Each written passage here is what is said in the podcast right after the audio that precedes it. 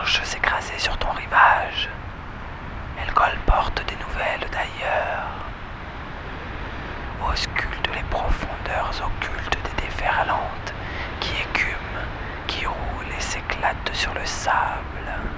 Dans l'obscurité salée, tu verras peut-être les regards enflammés de celles et ceux que l'on a oubliés. Laisse-les venir à toi.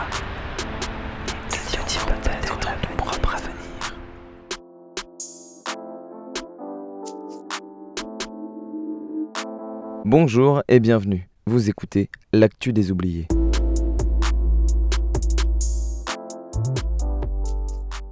À l'heure où l'actualité semble envahie par les chiffres des contaminés du Covid, par les faits divers et les attentats, il nous a semblé urgent de changer de prisme.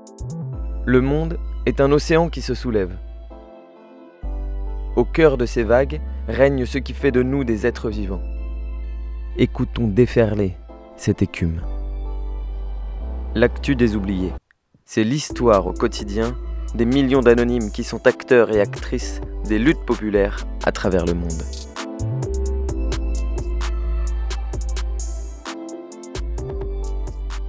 Dans de nombreux pays, en Europe ou ailleurs, des mobilisations naissent en opposition aux restrictions pour lutter contre le Covid. Petit tour d'horizon de ces luttes qui parlent aussi de l'ingérence de l'État sur nos vies et de justice sociale. Les trois jours d'émeutes qui ont secoué les Pays-Bas ont suscité l'émotion dans les médias européens. En cause, la mise en place d'un couvre-feu pour lutter contre le Covid, mesure qui n'avait pas été prise depuis la Seconde Guerre mondiale. Des milliers de personnes ont déferlé spontanément dans les rues, un centre de dépistage a été incendié, des supermarchés pillés et la gare d'Eindhoven saccagée. Au Danemark, au contraire, c'est un groupe clairement identifié, les Men in Black, qui a appelé à descendre dans la rue. Présent depuis plusieurs mois sur la toile, ce groupe est passé à l'action depuis la mi-décembre. Masqué pour beaucoup du visage de Guy Fawkes, brandissant parfois des symboles anarchistes, des milliers de personnes sont descendues dans les rues des principales villes du pays, flambeaux en main, pour réclamer la fin des restrictions de liberté. Souvent, il y a la crainte que ces manifestations soient téléguidées par l'extrême droite, comme ça a pu être le cas en Slovaquie ou plus récemment à Vienne. On pense aussi au mouvement Kerdenker en Allemagne, qui défilait avec des drapeaux du Reich et qui a tenté de prendre d'assaut le Reichstag. Mais tant aux Pays-Bas qu'au Danemark, au contraire, les manifestants entretiennent des références à la résistance contre l'Allemagne nazie dans les années 40. D'ailleurs, selon le politologue Jean-Yves Camus cité par Courrier International, l'ultra-droite néerlandaise n'a pas les moyens de s'engager dans une épreuve de force avec la police dans autant d'endroits simultanément.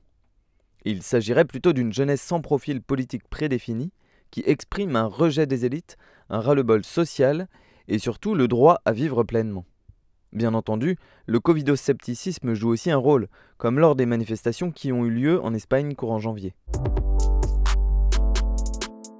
En Belgique, c'est teinté d'aspiration sociale qu'ont tenté de se tenir des manifestations les 30 et 31 janvier. La police belge, effrayée par les émeutes néerlandaises, a mis sur le pied de guerre des milliers d'agents. À Bruxelles, l'une des manifestations n'a tout simplement pas pu se tenir. Près de 500 personnes ont été préventivement interpellées et les participantes ont finalement été nassées quelques heures. En France, les manifestations contre la loi de sécurité globale se poursuivent chaque samedi, rejointes par les rassemblements de soutien aux organisateurs de la rave du Nouvel An. Samedi 30 janvier, la police a ainsi évacué sous la neige ce qu'elle considérait comme une rave non déclarée en plein Paris, bien qu'il ne s'agisse que d'un mur de son dans une manif.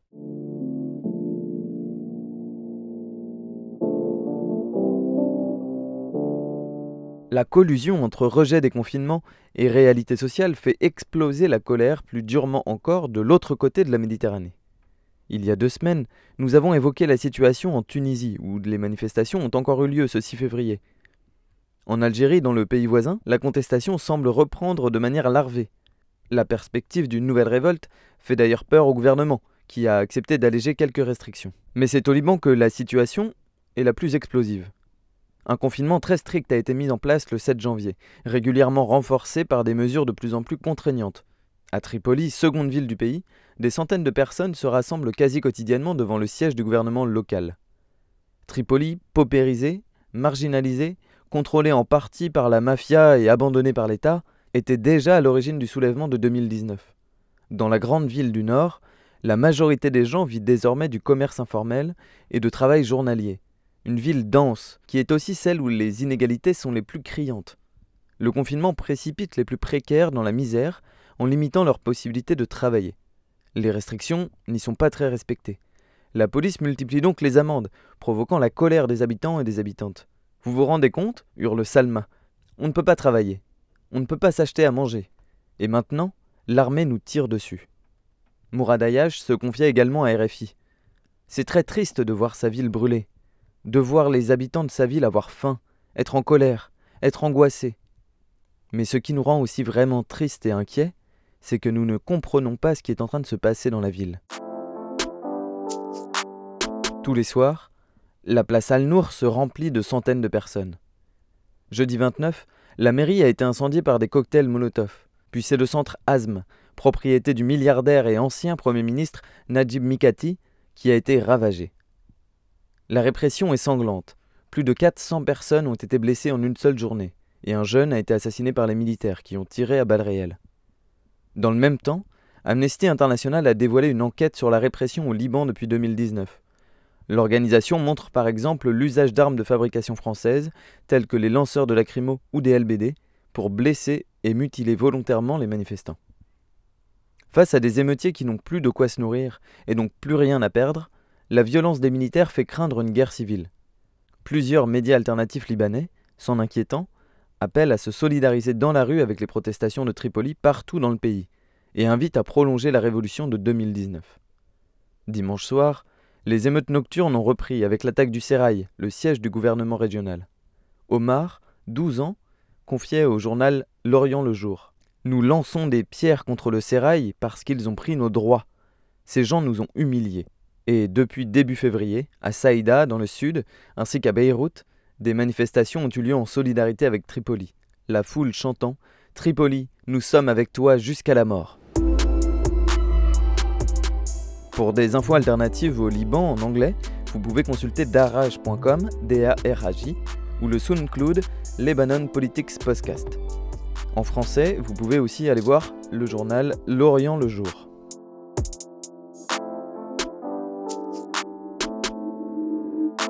Et maintenant, cap sur la Grèce.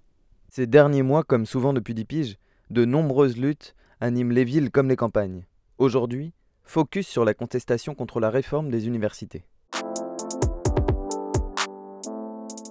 Un accès aux facs limité aux seuls étudiants, étudiantes et employés, une présence permanente de la police au sein des campus, des critères de sélection à l'entrée renforcés et des délais maximaux pour réussir ses études instaurés la réforme des facs soulève l'indignation. Par-dessus tout, c'est la présence de la police dans les universités qui ne passe pas. L'interdiction pour la police d'entrer sur les campus est un acquis de la lutte estudiantine contre la dictature, obtenue en 1982 en conséquence du massacre d'étudiants et d'étudiantes commis en 1973 par les généraux au pouvoir. Le gouvernement affiche la nécessité de cette loi face aux deals de drogue, au vol et au fait que les universités pouvaient être un refuge pour les hooligans. Un corps spécial de la police serait ainsi créé, réunissant un millier de policiers, armés de matraques et de sprays, mais pas d'armes à feu, qui seraient exclusivement mobilisés sur les campus. Bien entendu, les opposants et les opposantes à la loi y voient un acte politique. C'est notamment dans les universités que se réinvente la Grèce populaire, que se développent des initiatives solidaires et que se prépare, depuis 15 ans, la lutte incessante contre les mesures d'austérité. Après les nombreuses expulsions en 2019 dans le quartier autogéré d'Exarchia, après une nouvelle loi régissant les manifs passés en novembre, le gouvernement de droite veut mettre un point d'honneur à débarrasser la Grèce des bases arrières des opposants au régime. Malgré l'interdiction de se rassembler à plus de 100 personnes, les manifestations, commencées début janvier, gonflent de semaine en semaine. Étudiants, étudiantes et professeurs réclament également la réouverture des facs avec un protocole sanitaire. De violents affrontements éclatent dans les grandes villes, à Athènes, à Thessalonique, comme jeudi dernier, après qu'une partie du cortège s'est appliquée à repeindre les policiers que l'on avait mis sur leur chemin. Ces derniers mois, la répression s'accentue, tant sur le plan policier que juridique, avec de nombreuses arrestations préventives. Les journalistes sont régulièrement réprimés. Un décret veut leur imposer des règles strictes pour couvrir les manifestations. Un virage logique après la nomination début janvier d'un ministre de l'Intérieur d'extrême droite. Outre cette loi, L'enjeu pour les Grecs est donc de parvenir à résister à un gouvernement de plus en plus autoritaire, alors que le couvre-feu vient d'être déclaré.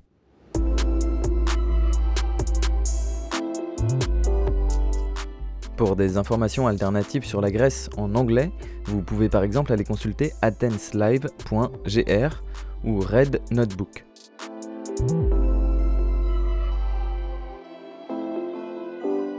L'actu des oubliés. Histoire quotidienne des luttes populaires. Chronique réalisée par Melaine Fanouillère. Musique Pierre Furet. Tous les épisodes de L'actu des oubliés sont écoutables et téléchargeables sur l'audioblog Arte L'actu des oubliés.